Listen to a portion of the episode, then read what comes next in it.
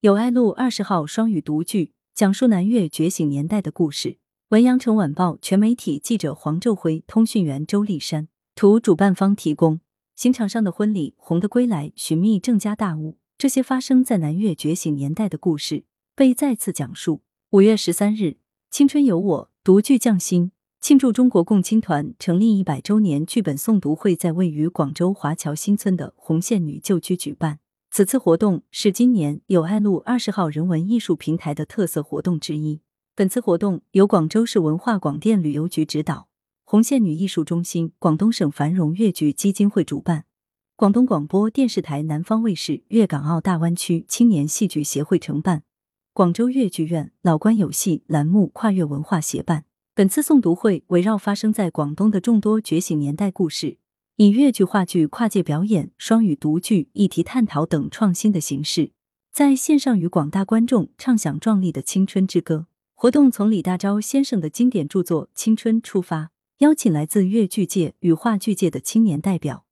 分享他们关于青春的理解，讨论青年之于个人、国家、民族的价值，探讨粤剧与话剧跨界融合的意义。本次诵读会将《家刑场上的婚礼》两个经典剧本作为诵读材料之一，通过粤剧与话剧两种艺术形式的分别演绎，碰撞出跨艺术语言的魅力。剧本的演绎诵读呈现了青年对于封建压迫的觉醒反抗，他们发出的对自由与生命的呐喊响彻历史长空，直至今天仍振聋发聩，引人深思。值得一提的是，一九九二年。红线女将巴金的家搬上越剧舞台，并亲自担任导演。如今由其红派传承人进行重演，不仅是对红派艺术的致敬，更是对星火燎原精神的延续。诵读会上还精选了聚焦于粤港澳大湾区历史名人的近现代作品《红的归来》，寻觅郑家大屋。其中，《红的归来》是第一部将越剧大师马师曾红线女搬上越剧舞台的作品，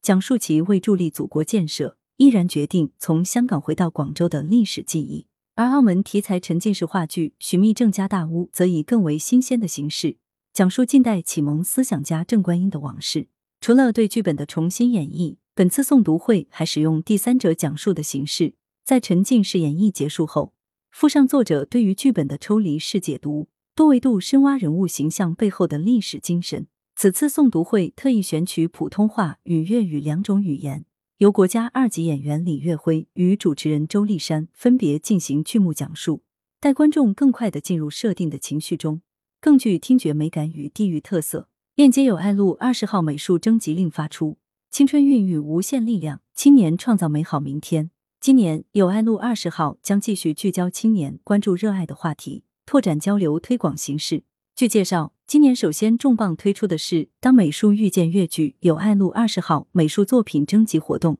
向社会大众发出美术作品征集的号召。红线女出生在广州西关，她对广州西关饱含深情，对百年粤剧充满热情，对祖国和人民充满感情。此次征集的美术作品包括中国画、油画、版画、雕塑、漆画以及其他种类美术作品。入选作品将在线下集中展出。体现广大市民读懂广州、热爱广州的特殊情感。报送截至二零二二年十月三十一日，详情可关注红线女艺术中心公众号。来源：羊城晚报羊城派，责编：黎存根，校对：潘丽玲。